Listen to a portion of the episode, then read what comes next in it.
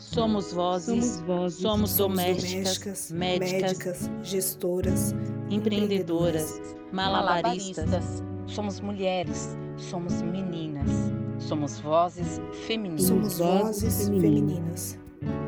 Podcast Vozes Femininas.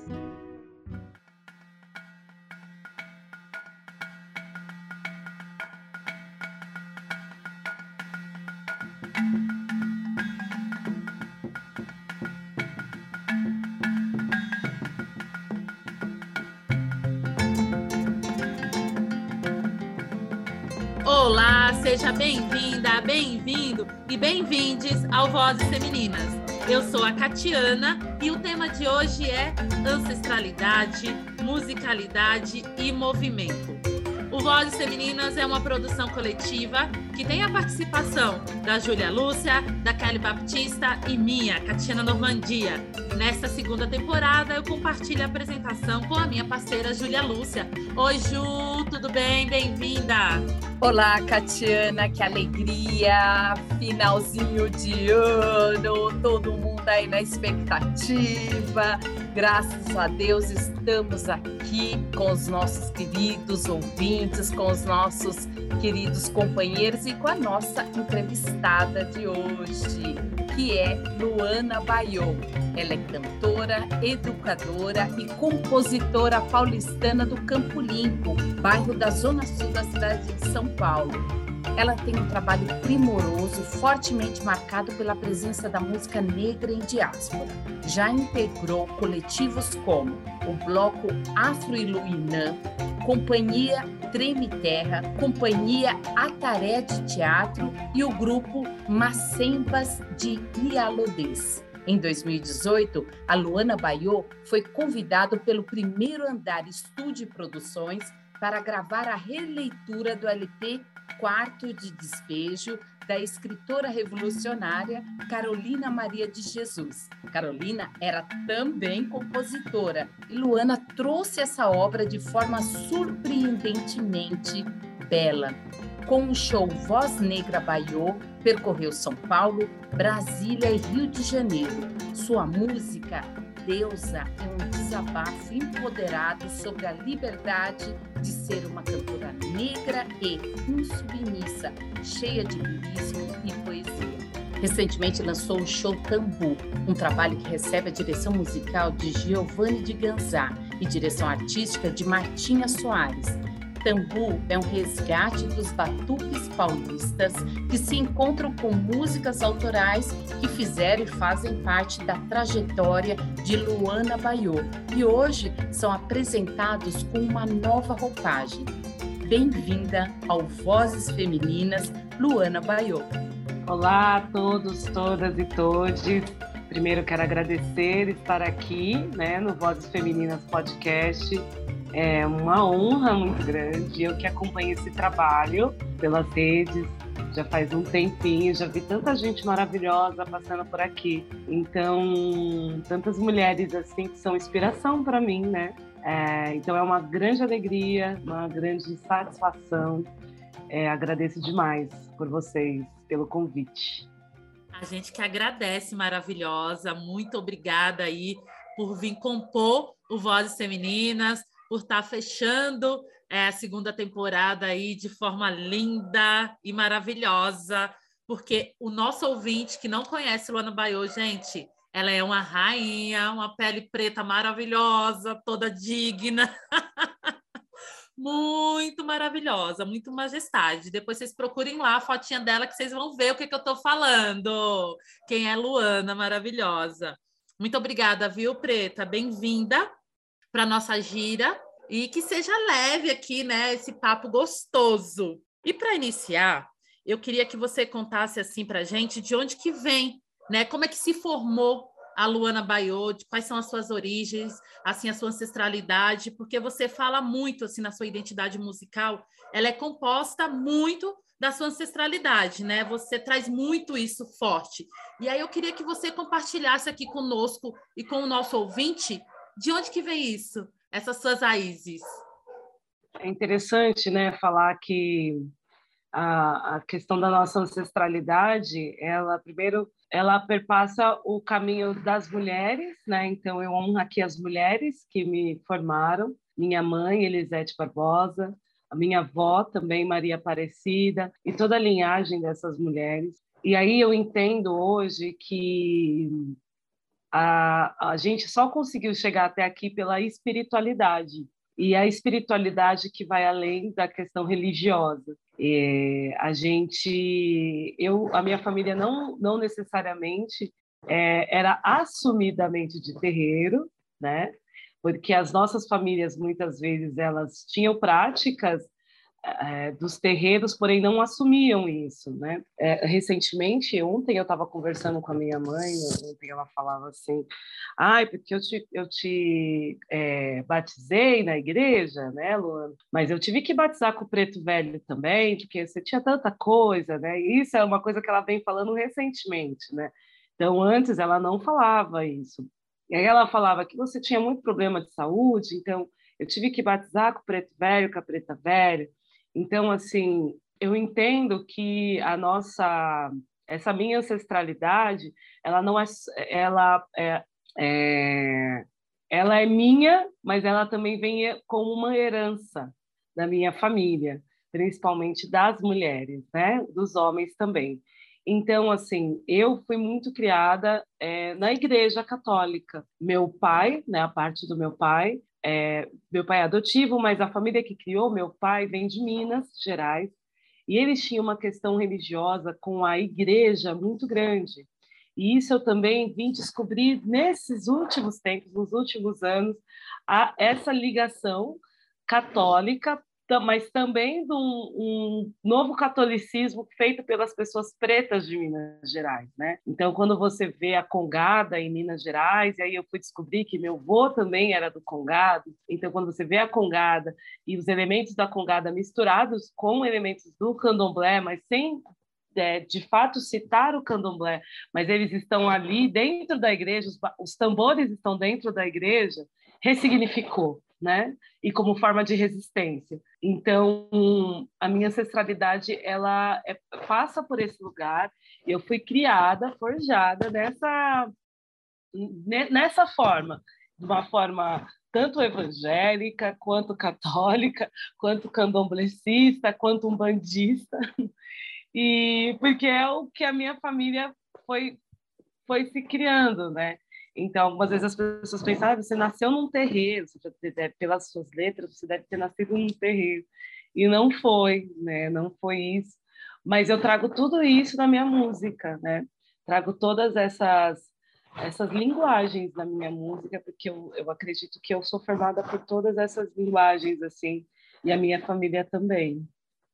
Que é a mistura desse Brasilzão, né, gente? Né? E até o, o esconder da religião de matriz africana, dentro aí do catolicismo, como tantas outras que fazem a mesma coisa que acontece, né? Então, quando você vai para o interior da Bahia, que eu, né, eu, sou baiana, acho que já falei isso mil vezes, que você vê é, rezas, né? No interior da Bahia, de onde eu sou, de Santo Estevão, a gente chama de reza.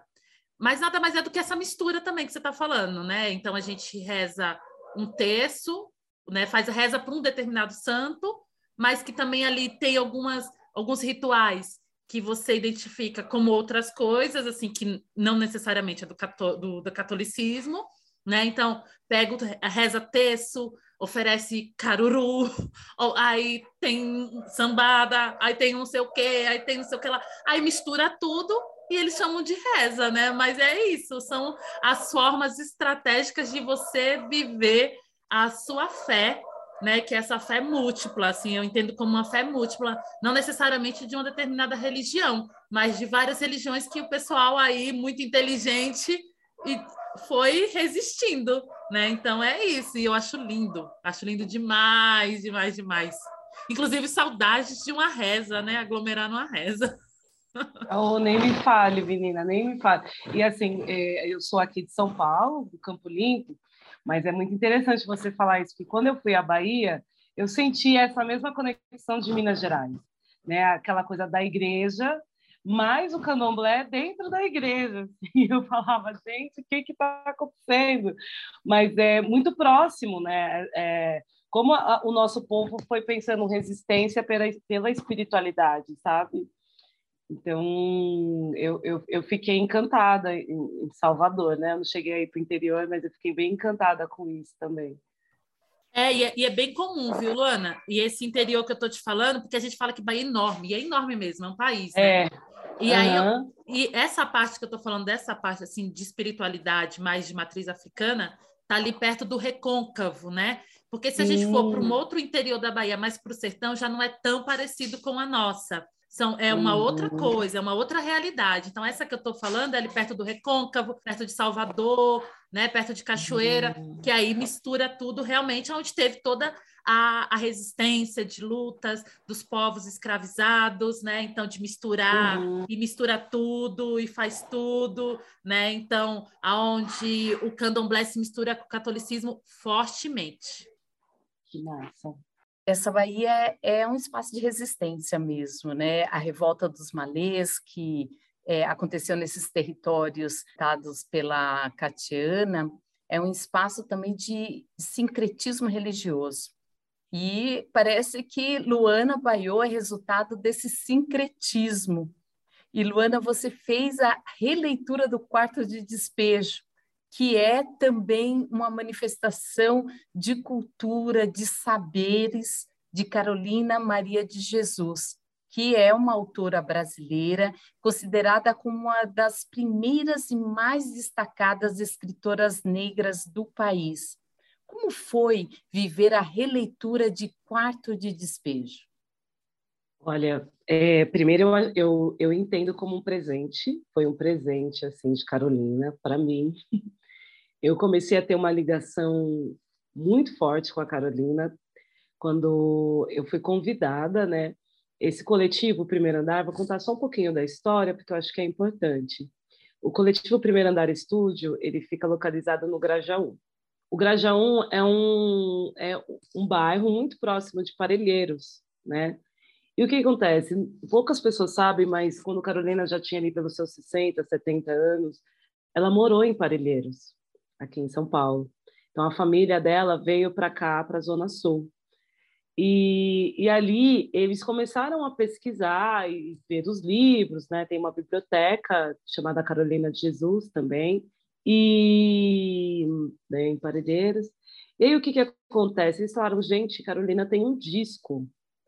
E é tão pouco falado isso, né? Que Carolina também tem um disco poucas pessoas é, citam o disco dela nas falas, citam o livro Quarto de Despejo, né? não só Quarto de Despejo, mas outros livros que ela tem também. E aí eles tiveram essa ideia de pensar como que seria uma releitura nos nossos dias, pensando também território. É, pessoas que estão nesse território, mulheres que estão aqui nesse território, e, e como, como, como que a gente faria isso, né? E aí eles me convidaram. Quando eu ouvi, assim, eu falei, eu, por isso que a gente, eu coloquei lá, né, que Carolina é revolucionária, porque eu, eu penso Carolina como uma, uma mulher que ela, ela era tão à frente do tempo dela que além de escrever, ela, escrever assim a, a parte mais da biografia do diário, ela escrevia música e músicas e músicas e músicas e não não são só as músicas que tem ali no disco. Tem muito mais música. Então, assim, imagina a capacidade criativa dessa mulher, né? E ela não tinha, assim, barreiras. Ela passava, ela não tinha essa coisa, porque a gente sabe que no mundo da música, a questão da composição, ela, por muitos anos, isso é bem recente, por muitos anos, ficou dada aos homens, como esse lugar da criação musical. E a, as mulheres tinham muito esse lugar da intérprete. Né? Então, a gente vê cantoras e cantoras que muitas até tinham suas composições, mas elas nem assinavam a composição. Então, por exemplo, a primeira mulher, que não, não vou dizer que é a primeira, mas do samba, reconhecidamente, reconhecidamente, foi Dona Ivone Lara, isso já está muito tarde, porque, por exemplo, em samba enredo não podia ter o nome de mulheres, somente o nome de homens. Então, imaginem vocês, assim, Carolina, ela lança um disco autoral. A gente vem falando recentemente de trabalho autoral. Ela faz isso em 1960, sabe? Ela lança um disco autoral sendo uma mulher negra, uma mulher periférica, né? Uma mulher que confiava na potência dela. Então, ali que eu, a, a minha ligação com a Carolina, eu falei assim, gente, o que foi uma mulher em 1960 que sai de uma favela, lança um lança livro tudo bem que a gente tem aí as pontes com o jornalista que vai é, é, que, que vai fomentar né, esses lançamentos, mas ela não tem um limite assim para um lugar de criação e, e de colocar projetos no mundo.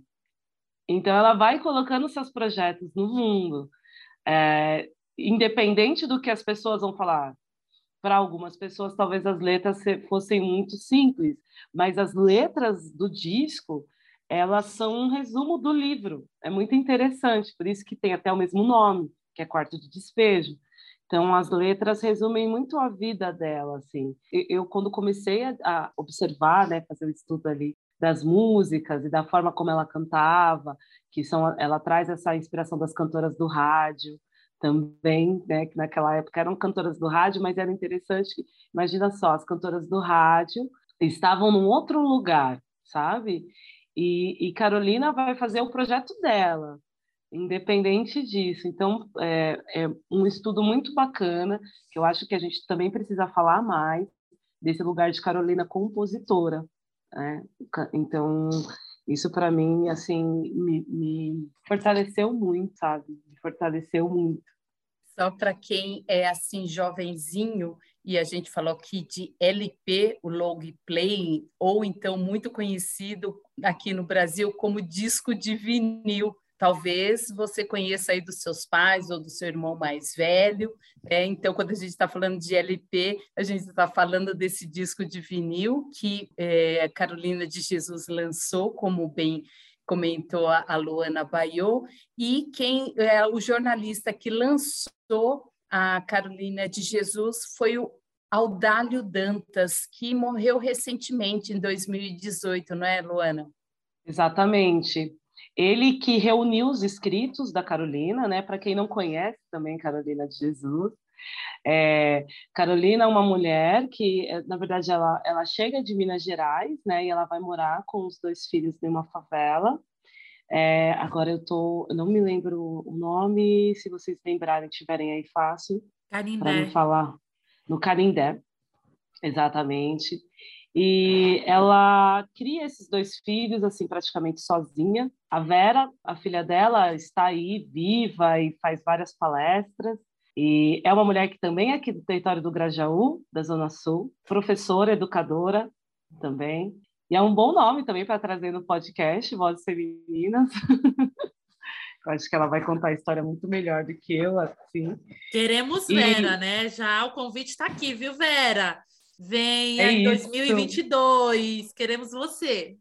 E aí, Carolina, ela, ela tem várias escritas, né? ela tem todos os dias ela relata alguma coisa sobre a vivência nessa favela no Carindé. Como que era ser uma mulher, uma mulher, uma mãe é, que cria esses dois filhos ali. E aí o que, que acontece? Esse jornalista, ele, eles têm um encontro e ela conta isso também no livro, né? Que eles têm um encontro e ele decide fazer reunir esses escritos dela. Né? E aí que, que nasce Quarto de Despejo. Depois também tem o Bitita, né? se não me engano, Diário de Bitita, que ela vai contando, e tem vários outros livros que ela lança, mas só um pouquinho, assim, para quem não sabe quem foi Carolina Jesus. Inclusive, já fica a nossa dica aqui para quem quiser conhecer um pouco mais, quem estiver em São Paulo, a gente tem aí uma exposição maravilhosa, gratuita, que está no Instituto Moreira Salles. Eu já visitei essa exposição. Está a coisa mais emocionante do mundo. Eu me emocionei demais vendo tudo aquilo, a grandiosidade que é Carolina. E a gente se reconhece na Carolina, como a gente também reconhece várias Carolinas né, nessa história toda. Então, é tudo isso que a Luana falou. Queria dizer também ao nosso ouvinte que vamos deixar na nossa legenda aqui o show da Luana, que também está lindamente, né, assim, emocionante, ela cantando em homenagem aí ao quarto de despejo de Carolina Maria de Jesus. Tá muito lindo, muito lindo. Vocês merecem escutá-la, né? Que é uma voz linda demais. Então tá tudo lindo, gente. Então tem a exposição no IMS e tem o show no YouTube da Luana que vamos deixar na legenda para que vocês possam curtir, apreciar, conhecer essas mulheres que fazem e fizeram aí o Brasil, né? E levar o Brasil para um outro lugar. Mas está muito, muito lindo, viu?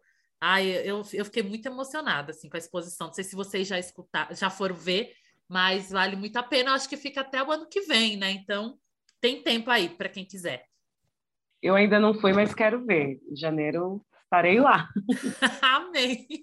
Ô, Lu, eu, não, eu tenho certeza. Aí você vai se apaixonar como eu me apaixonei, que né, você já né, imagina, gente. É, deixa eu te fazer uma pergunta que eu tô curiosa. Quando é que você se tornou cantora? Em que momento da sua vida assim você falou assim, poxa, agora eu vou cantar? Ou você foi, isso foi automático, foi orgânico? Como é que foi isso na sua vida? É, então, como eu falei lá no começo, eu ia para a igreja, mas tem um, um, um segredo. Eu ia para a igreja, gente, porque na igreja tinha uma banda e eu cantava na banda da igreja. Assim. Eu só ia por conta disso, eu nem gostava das outras coisas. Ai, gente, vou para cantar. E isso eu tinha 12 anos, né? Eu tinha 12 anos, mas eu ainda não me entendia como cantora. Cantava, eu gostava de cantar. Cantava, cantava, cantava, cantava. Eu me descobri como cantora, na verdade, foi numa roda de samba, num barzinho, na Vila Madalena. Quando chegaram, eu vi uma roda gigante, assim, e tal. E aí um amigo fala, ai, você canta bem, por que, que você não canta lá na roda? Né? Porque essa roda é uma roda assim, quem chega, canta e tal. E aí eu falei, imagina, uma roda com tanta gente, com né, tantos músicos e tudo mais. E aí, nessa, eu falei, quer saber de uma coisa? Eu vou lá cantar. E é isso, assim, né? O samba, eu cantava nos quintais já, sabe? Eu cantava no quintal de casa, mas como brincadeira. Né? Eu acompanhava meu pai, meu pai toca cuíca, toca percussão e tudo mais. Mas, assim, era uma brincadeira, vamos dizer, né? E aí, quando eu cheguei nessa roda, que eu vi as pessoas olhando para mim, assim, ah, agora você vai cantar, sabe? Quando as pessoas param e vão ficam ali ah, esperando você entregar alguma coisa, sabe? E, e aquele medo, aquela adrenalina e a roda de samba, porque aí você fica ali meio que no comando, né? O, o samba ele tem muito isso, o, o, o cantor, né? A cantora, tal, quando tá ali no meio, ele que vai fazendo o comando, sabe? Se a, a música é mais para frente, qual que é o tom, qual que é o andamento, para sabe mais alto, mais baixo cantor é quem vai comandando. E aí eu, eu entrei e falei, e agora, assim, o que, que eu vou fazer com tudo isso, sabe? Não vou dizer que foi fácil, assim, mas ali, para mim, foi muito forte estar tá naquele lugar. Acho que é isso, assim, é o primeiro cachê que você recebe, mesmo que não seja um cachê é, grandioso que a gente espera, tal, mas o primeiro cachê te mostra ali que você, de fato, agora é uma cantora, né, que você está recebendo por um trabalho que você ofereceu. Então, eu acredito que eu me descobri dessa forma. Primeiro, primeiro na igreja, como eu disse, e mais para frente na roda de samba. Ai, gente, que maravilha. O primeiro cachê a gente nunca esquece, né? E ainda bem que você tomou coragem para se assumir cantora, porque você é uma ótima cantora. O mundo precisa te conhecer, né? Axé. Axé. E Obrigada, falando em... Cara. Imagina, é o que é bonito tem que ser falado. é isso, é isso, é isso. E falando em movimento, conta aqui para nós e para o nosso ouvinte como é que foi o processo aí de produção, de criação do Xotambu, né? Que a Júlia falou lá no início aqui do nosso da nossa conversa. Conta aí para a gente como é que foi esse processo cantora Luana Baiô? Ah, Itambu é um, é um show que eu gosto demais, assim, que eu gosto muito, porque eu amo, amo demais a cultura, a cultura preta em todos os seus aspectos, mas eu percebi que assim eu conhecia muito pouco da cultura preta do Sudeste, né? O que que a gente fazia aqui em São Paulo? Quais eram os batuques de São Paulo? Que que quais eram os compositores paulistas que a gente tem atualmente, os que já se foram? É... o que que a gente, o que que eu podia falar ainda, sabe? Falar de jongo, falar de batuque de umbigada, é, trazer o samba de São Paulo. E aí eu senti essa necessidade de falar um pouco mais e trazer um pouco mais da minha música também, né? Num show que tivesse a minha música gravada. E aí eu recebi o convite da Pôr do Som, que é, um, que é uma produtora, que falou assim, olha, a gente...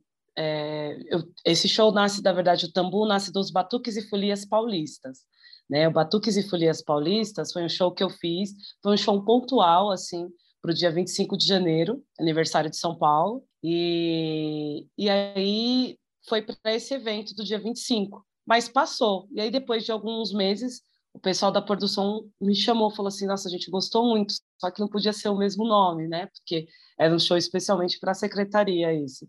E aí nasceu o tambu. Para quem não sabe, o tambu, na verdade, ele é o tambor então, nas rodas de jongo, na, nas rodas de batuque de umbigada, dos batuques, enfim, mais aqui no, do Sudeste, né, Minas Gerais, é, Espírito Santo, São Paulo, a gente tem o, o pessoal não chama de tambor, mas chama de tambu. E o tambu, da mesma forma que em outros lugares do Brasil, ele é o centro. Então tudo acontece em volta do tambor.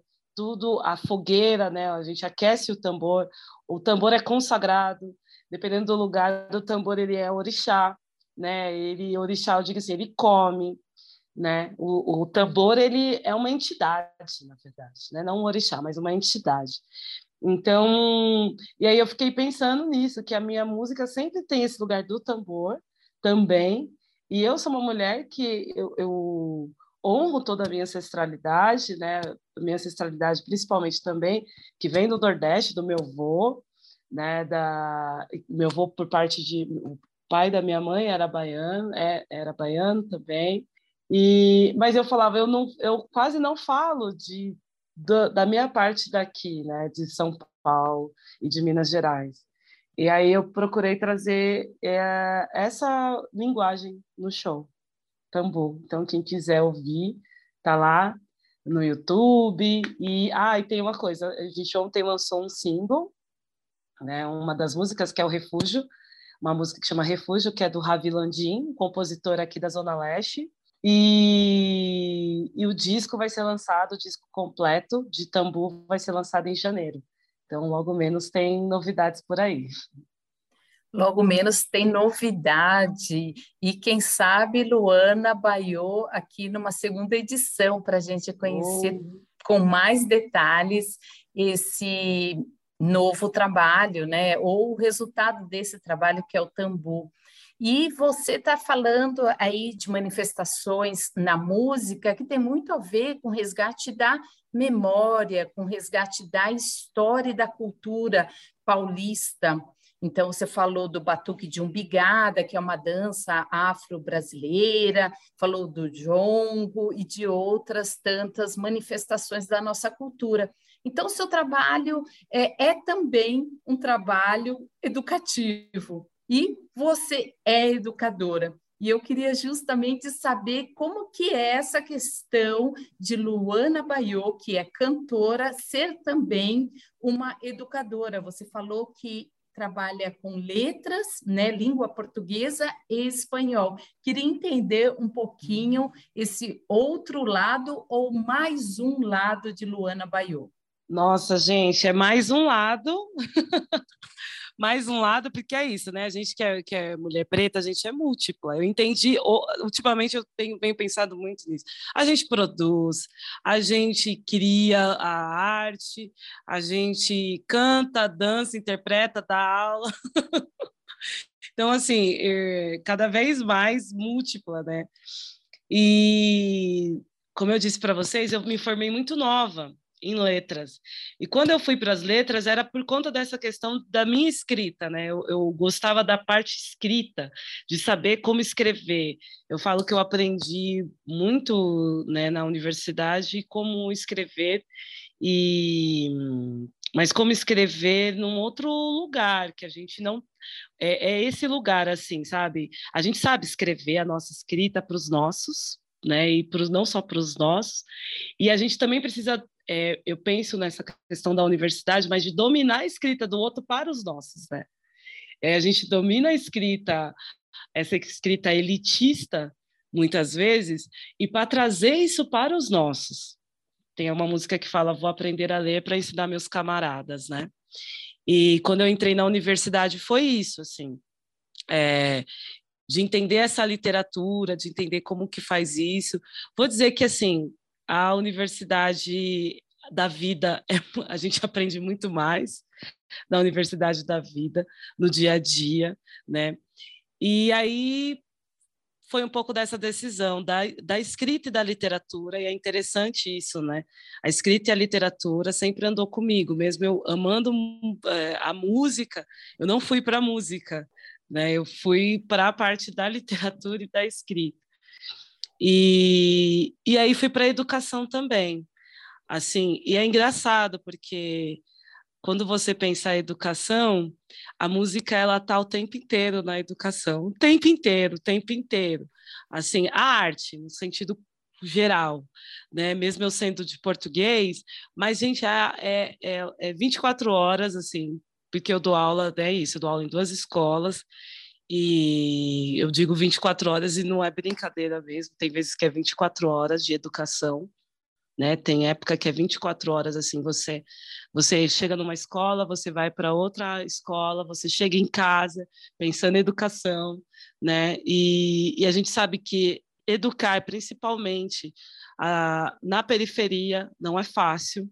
Educar na periferia e, e sem apoio não é fácil, assim, é uma resistência diária. Então, eu, eu penso que é isso. A, a música e a educação hoje, elas andam de mãos dadas para mim, porque são dois lugares de muita resistência. E hoje, assim, é interessante que já está tão os alunos eles já me entendem como a professora cantora. Eu não sou uma professora, eu sou a professora cantora.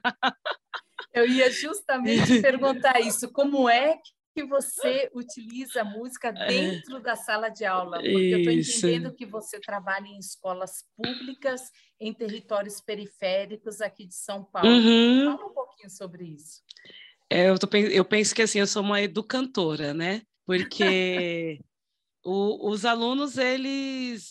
É, eu trago, que nem, por exemplo, né, o quarto de despejo, para eles ouvirem algumas vezes e tal. Ano que vem a gente vai trabalhar um pouco mais disso. Então, eu trago um pouco desse lugar da minha vivência diária. Então, todo dia, para explicar alguma coisa, é um pouco também da minha vivência. Eu sou aquela professora que eles falam, a professora fala tanto da vida dela, né? Porque é isso mesmo.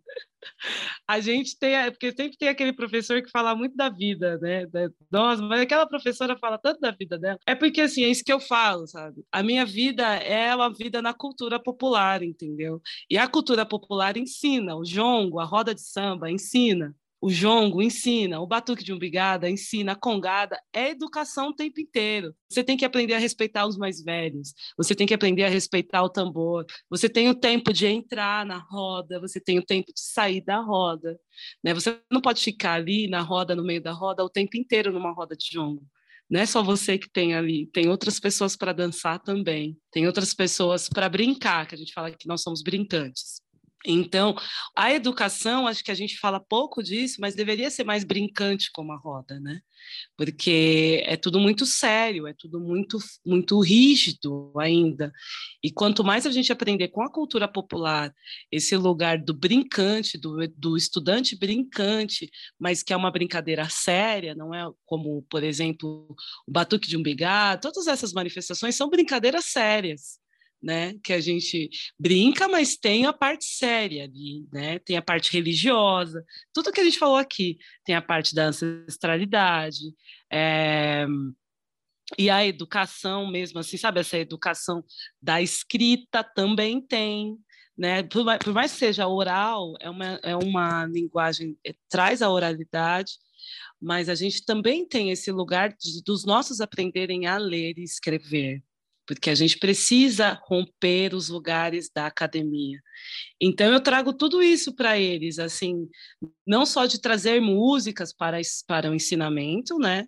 Que isso é uma prática da gente, é, de, da música tá, tá o tempo inteiro ali, mas de entender a dinâmica, como as coisas acontecem, sabe? Como e, educação, mesmo eu estando ali como, como língua portuguesa, mas a dinâmica da roda na sala de aula, sabe? Mas a partir da roda dos terreiros, né? O terreiro também é esse lugar da educação, sabe? Da, de aprender prestando atenção, eu falo isso para eles, né? De prestar atenção no que o outro está falando, de ouvir mais do que falar, principalmente quando você chega nos terreiros. É... E aí você, quando você chega no terreiro, você nasce, você é um, um IAO, você está nascendo ali no, na, e você vai aprendendo. Olha só, é muito louco isso, né? Porque o IAO ele é um bebê, ele nasceu de novo, a pessoa que se, faz o santo.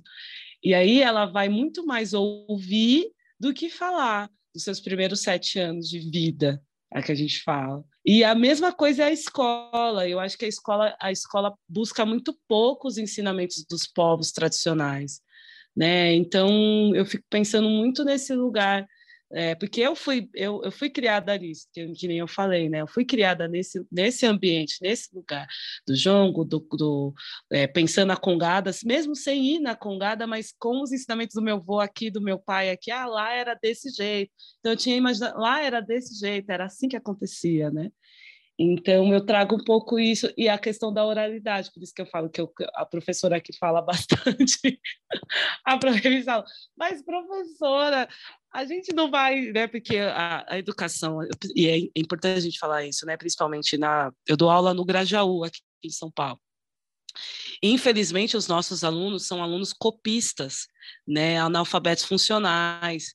Então, é sempre uma educação de só copiar lição, infelizmente ainda hoje tem isso, é muito forte isso nas nossas escolas públicas, né? O aluno ele não é ensinado a pensar, ele é ensinado a copiar, ele é ensinado a reproduzir, só isso, né? Ele não é ensinado a questionar, a falar, a se posicionar muitas vezes. E aí quando eu falo para eles que eu vou eu vou falar mais e a gente vai criar mais do que copiar, isso assim é como se como a gente não vai copiar a lição, sabe? Então, eu venho lutando por isso, assim, de trazer esses ensinamentos para dentro da sala, assim.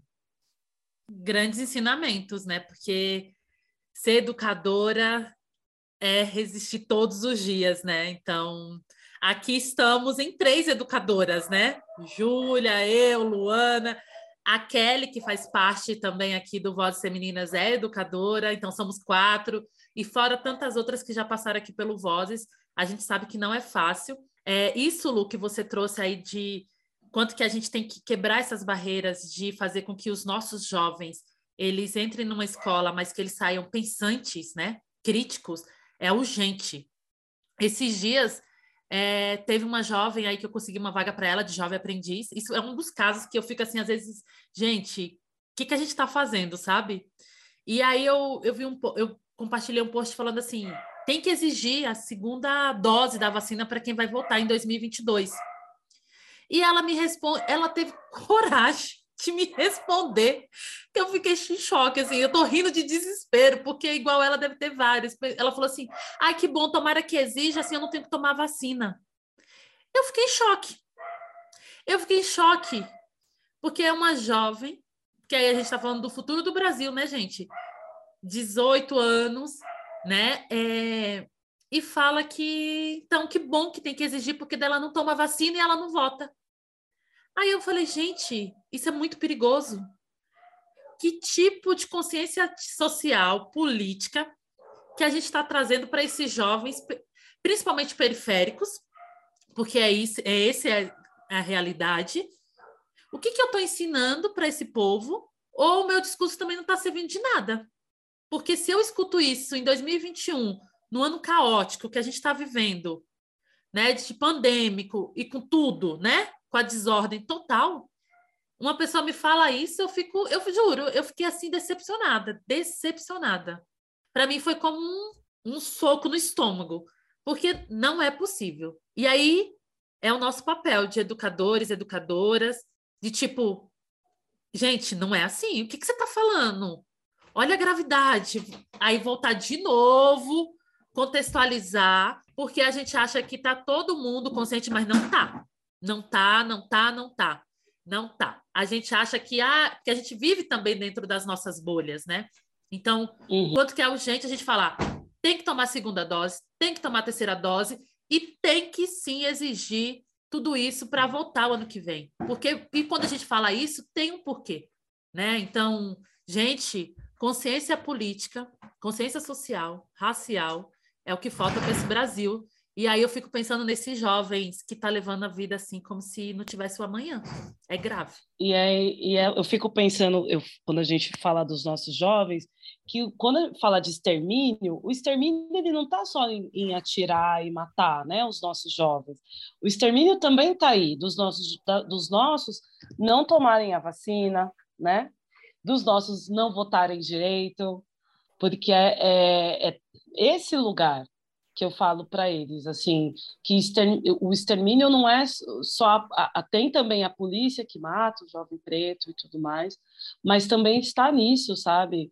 É, é uma questão, o extermínio mental que eles não, eu falo para eles isso, assim, de aprender, né? Aprender a a criticar, eu falo assim, para mim isso é muito forte, não aceitar, são coisas que a gente não pode aceitar não dá para aceitar. É isso, assim, eu, eu, eu dou aula para alunos de, do nono ano, e eu percebo isso muito forte, gente, que eles, eles recebem com muita facilidade tudo que trazem, né, ainda, sabe? Ah, e tá tudo bem não tomar vacina, e tá tudo bem, e não tá tudo bem, né? E não tá tudo bem, assim, a, é, é, o jeito como a gente está vivendo, sabe? Então, eu, eu também, como educadora, eu fico pensando nisso, Kati, como é, essa alienação mesmo, assim, eu fico vendo assim, é uma alienação. É, é uma no... doença, né? Porque uma doença. se propaga e ela é estrutural, porque ela vai acompanhar esse cidadão em todas as fases da vida dele. Como eu pego esse jovem lá na ponta, na universidade, e hoje, tanto na universidade privada quanto na universidade pública, seja ela estadual, federal, a gente ainda tem esse jovem que vem sem condições de fazer uma leitura crítica da própria realidade. Mas, por outro lado, a gente também vê o quão transformador são as estratégias pedagógicas que você traz elementos que dialogam com a realidade dele. Né? Você traz a música com a qual ele identifica, com a qual ele consegue se reconhecer. O quanto que isso também ajuda ele repensar, ajuda ele virar chave, né? Deixar de ser o copista, como você colocou, Luana. E eu, é assim, eu ainda sou a daquela que acredita, e eu sei que todas nós acreditamos, né? E é por isso que estamos aqui, que há, é, por ser jovem também, mesmo que estruturalmente forjado num sistema que é de extermínio proposital, porque quanto mais empobrecido, melhor para o sistema, Quanto mais exterminado simbólica, emocional e intelectualmente, melhor ainda para esse sistema, que vão ter sempre essa mão de obra barata, vão ter sempre esse eleitor equivocado, que está sempre em busca de um, um salvador da pátria. Mas esse mesmo jovem, quando a gente consegue acionar com estratégias como a sua, estratégias brincantes, criativas, com a qual ele se identifica e ele vira a chave, ele também é transformador. Então é por isso que a gente está aqui, né, Kate? Ah, é por isso que a gente está aqui. Porque desistir para a gente, né, mulheres pretas, não existe, não é verbo. Não, não existe. Para a gente, não. a gente não tem um minuto de paz, mas é isso. Estamos aqui, assim, ó, mais ou menos firmes, mas estamos aqui. Na luta, na luta, luta. é isso, gente. A vida do educador não é fácil, mas Não. a gente continua. A gente continua. A gente gente- acredita, né? Eu acho que a educação, você é isso. Para mim, eu, eu entendi isso. Assim, você estar na educação é ter esperança o tempo inteiro, é acreditar o tempo inteiro. Se o educador não acredita mais, gente, já está fazendo o papel dele. Assim, se a gente deixar de acreditar na transformação é, da vida das pessoas, acabou assim por um educador, né? Então, e, e mesmo que é isso, muitas vezes a gente sabe que não vai salvar o, a gente quer isso, a gente quer salvar todo mundo, mas algumas vezes não vai ser todo mundo, e isso é um fato, né? Eu, eu, eu, sou- eu, tenho 10 anos de educação e eu fui aprendendo isso com o tempo, né? Que não vai ser todo mundo, infelizmente não vai ser, mas você vê aquele que volta assim com retorno e e compreende, sabe? Compreende a, a, aquilo que você quis passar. E muitas vezes ele também não volta logo no final, né? Que eu falei, eu dou aula para 14, 15 anos.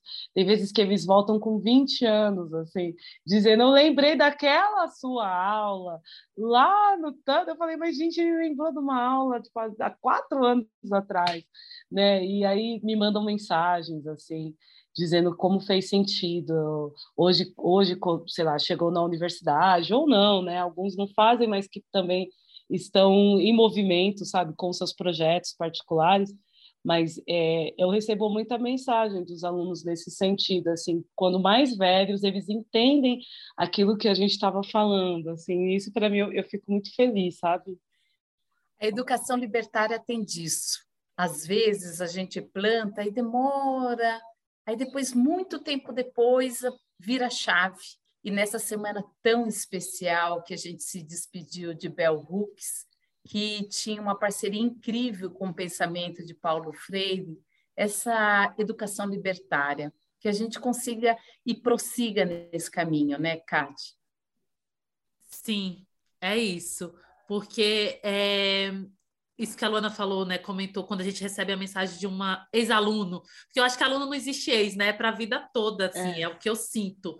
E aí, do nada, você, depois de sei quantos anos, você recebe uma mensagem falando que realmente aquela aula transformou a vida dele. Isso não tem dinheiro que pague. E aí você fala, tá valendo a pena. Vamos continuar, apesar de tudo, vamos continuar, né? Então, é, é isso. Não existe para educadora desistente. Não existe no Brasil. Não existe. Não existe. Não existe. Não E aí, eu, existe. A gente para, respira fundo, a gente chora, se desespera, faz away e aquela coisa toda. Amanhã, tudo novo de novo, seguimos e lá tentando transformar a vida, de, pelo menos de uma pessoa, para que não entenda que vacina sim é importante, que ter um voto consciente sim é importante, né? Entender que você é uma, uma mão de obra escravizada, né? Entender que você pode sonhar, entender que aquele emprego, você merece um emprego digno, com todos os seus direitos, e não se contentar com pouco, porque a gente não é esse povo, né? Então, é importante. E sim, outra coisa, porque às vezes você entra num discurso raso, quando ele pega e fala assim, ah, religião, política e futebol não se discute, se discute sim. Discute sim. Se discute sim, porque se a gente fica com essa onda, ah, não se discute, bebê, cada um... Não, não é isso, gente. Porque se a gente tivesse discutido isso, a gente não estava onde a gente está. Então, se discute, Exatamente. sim. Ai, ah, não, não, cada um tem o seu, cada um tem o seu, não. Porque eu estou no limite. cada um tem o seu, não. É isso, sabe? Não tem essa. Ah, não, não, não. Zero. Eu também sou zero tolerância. Bora falar. É isso, assim, né? Mas olha, gente, como se diz, viu? A vida da educadora não é fácil. Não é fácil, não é fácil. E a nossa, e, e assim, eu entendo que a nossa arte, né, e, e voltando, falando da música e da educação, é colocar o dedo na ferida, né? É falar de orixá, sabe? Falar de orixá dentro da sala de aula. É falar de política, de extermínio, mesmo sendo, ah, mas nossa, vai falar, sim, é falar das, das coisas que eles não querem discutir, porque isso também é estratégico não discutir, né? Não falar é estratégico, entendeu? Então, e a gente sabe quais, quais são as dores e as, as dores e as delícias de falar e ser quem a gente é e se colocar e muitas vezes eu entendo, né, quando a Júlia perguntou como que é essa parece muito bonito, mas não é tão tranquilo assim, porque é isso, eu não sou educadora sozinha, né? Eu não estou numa escola sozinha muitas vezes, mas muitas vezes eu me vejo sozinha no discurso, né? Então, você não necessariamente tem um apoio de uma rede falando a mesma língua, vamos todos juntos ali falar a mesma língua. Eu não tenho, muitas vezes eu saio da minha sala e eu vou ter um outro professor, um outro educador é, apoiando essas práticas, entendeu? Então, e aí todo o trabalho que eu fiz algumas vezes, ele vai ser destruído um pouco para dizer isso, assim, e na música é a mesma coisa, né? Na música é você não ser uma cantora da mídia, né? Porque é isso, a minha música ela não é uma música midiática, mas é uma música que é fala de educação, entendeu? Porque é isso que a gente eu, para mim a minha vida já está muito misturada já, né? É, não consigo mais separar a educação da música, assim, da arte e não tem como separar porque para mim hoje já é a mesma coisa. Assim. Então a minha música ela é uma música assim para a gente compreender, se compreender, sabe? Eu entendo isso assim, se compreender e fazer sentido. Não é a música, lógico que para algumas pessoas vai ser, mas a gente está indo na contramão, né? Na contramão do sistema. Quando falar de tambor, né, gente, falar de tambor no Brasil para a gente parece simples, mas não é simples, assim, não é tranquilo. A gente tem um país que fala, a gente está falando de racismo religioso também, né? Que extermina também os terreiros, os povos de terreiro. E trazendo um pouco da, vocês estavam comentando da Bell Hooks, né? E trazendo um pouco disso do que dos ensinamentos, né, da Bell, tem um livro também Ensinar a Transgredir, que eu acho que é interessante da gente trazer esse livro. E um outro, que é o mais novo que eu estou lendo agora, Tudo sobre o Amor. E tem uma frase que, eu, que ficou marcada para mim, que foi uma frase que ficou marcada para ela. É, ela conta que todos os dias ela passava no muro e estava escrito assim: apesar das improbabilidades da vida, nós, eu continuo acreditando no amor. E, e para gente, mulher preta, isso é para mim é uma frase muito forte, assim, né, que me deixa até emocionada, que assim a gente sabe da quantidade de improbabilidades e dos nãos e, da, e, e das coisas que não dão certo, mas apesar disso tudo a gente continua acreditando, né? A gente continua acreditando porque é isso que nos faz manter viva. Então, é, queria trazer um pouco disso. Ai, Luana, que coisa linda, fiquei aqui emocionada. É um viva aí, Bell Hooks, para sempre, né? É... Queria que você deixasse aqui, em forma de música, um conselho para nós e nosso ouvinte não desistíssemos, né? E acreditássemos, esperançássemos aí para o ano de 2022. Pode cantar para gente um pouquinho, um trecho, alguma coisa que vem na sua cabeça agora, assim? Olha, eu tenho uma música minha que eu gosto muito que chama Deusa. E... Vai lá, arrasa. Ela é assim.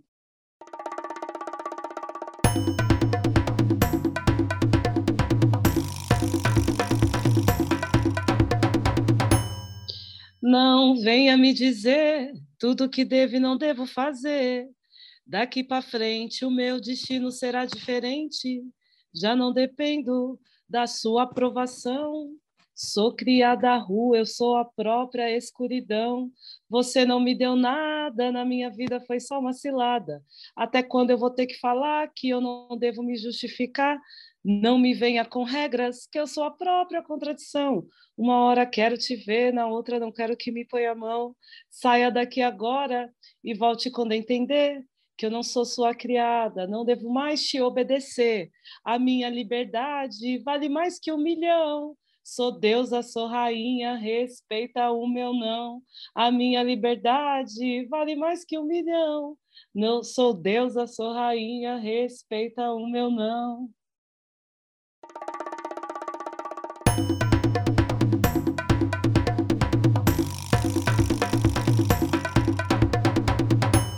Isso. É, Deusa tá lá também, quem quiser, tá, tem nas, nas redes todas, nas plataformas todas. Maravilhosa. Vamos deixar na nossa legenda também, na, né, todas as informações, todos os links para você escutar. Deusa, coisa linda. Lu, eu ficaria aqui horas e horas me emocionando, trocando, compartilhando as nossas narrativas. Muito obrigada. Obrigada aí por estar aqui conosco, por compartilhar sua narrativa com vozes femininas. É um presente para nós. Eu amei te conhecer um pouco mais. Amei, amei, sou sua fã. Vida longa, muita saúde, saúde, saúde, saúde em 2022 Seja muito mais feliz. Sucesso, sucesso, sucesso, sucesso. Viu? E vamos juntas, juntas. Obrigada. Gente, eu que agradeço, eu que agradeço, assim, demais, eu amei. Também ficaria aqui falando, falando até amanhã. É, que lugar de potência, né? Esse Vozes Femininas é um lugar de potência, até da gente é, da gente re, reconectar com as nossas potências, né? Porque hoje vocês trazendo as perguntas, e aí eu fui lembrando, assim, tem vezes que a gente não para para pensar na quantidade de coisa que a gente faz, né? E que bom que vocês existem, que bom que vocês fazem esse programa, que bom que vocês continuem, né? Porque é importante, a gente, mulher preta, que nem eu falei, a gente é múltipla e só vai fazendo, fazendo, fazendo, fazendo, fazendo, resolvendo e resolvendo e resolvendo. E muitas vezes a gente não para para pensar assim, e falar um pouco da gente. A gente faz tanta coisa para as pessoas e falar muito pouco daquilo que a gente faz. Então, eu só agradeço pelo, por esse convite e por vocês existirem. Maravilha! Fiquei também encantada com esse timbre, com esse brincar enquanto educadora, de como que você leva a música para dentro da sala de aula e vou conhecer mais Luana Baiô, vou te acompanhar mais de perto, porque essa voz é uma delícia e que letra potente, não, Catiana? Incrível, obrigada por sua passagem aqui. Muito obrigada, Luana. Muito obrigada a vocês, gente. Axé, axé, caminhos e vida longa esse projeto. Um grande abraço aos ouvintes que ficaram aí também. Muito obrigada por acompanharem. A gente vai se encontrando por aí nesse ano de 2022. Tem muita coisa para acontecer. Vamos sim. Muito obrigada, obrigada, obrigada.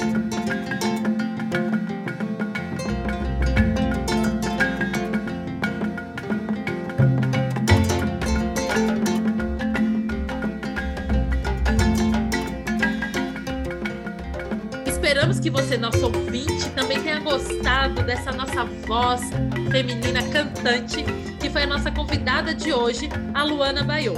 E te convidamos aí a compartilhar com os amigos, com as amigas e com os amigos. Até o próximo Vozes Femininas. Obrigada, Ju. Obrigada, Catiana. Esse foi o episódio 47 do Vozes Femininas, segunda temporada. Nós vamos deixar todas as referências dos livros da Bell Hooks, que foi citado pela Luana Baiô, também dos vídeos e do show que ela está realizando. Enfim, tudo como sempre na descrição do nosso episódio. E como você já deve ter percebido, a gente continua gravando com cada uma das nossas convidadas em casa. Então, cachorros, latidos, ruídos e, e toda sorte de intervenções sonoras ocorrem, mas o mais importante é que você foque na nossa voz feminina de hoje, que foi essa personagem, essa educadora, Luana Baiô. O Vozes Femininas tem a apresentação de Catiana Normandia e Júlia Lúcia de Oliveira, curadoria e roteiro de Catiana Normandia, Kelly Baptista e Júlia Lúcia de Oliveira. A produção e conteúdo para mídias sociais digitais é da Catiana Normandia e da Kelly Baptista. A identidade e produção visual é da agência Dedica. A edição e mixagem é minha, Júlia Lúcia de Oliveira. Eu espero você no nosso próximo episódio. Um abraço e até mais.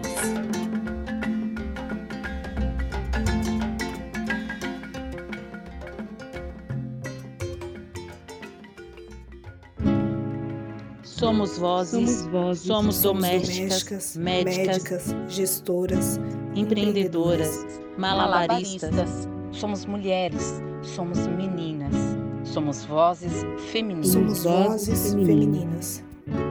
Podcast Vozes Femininas.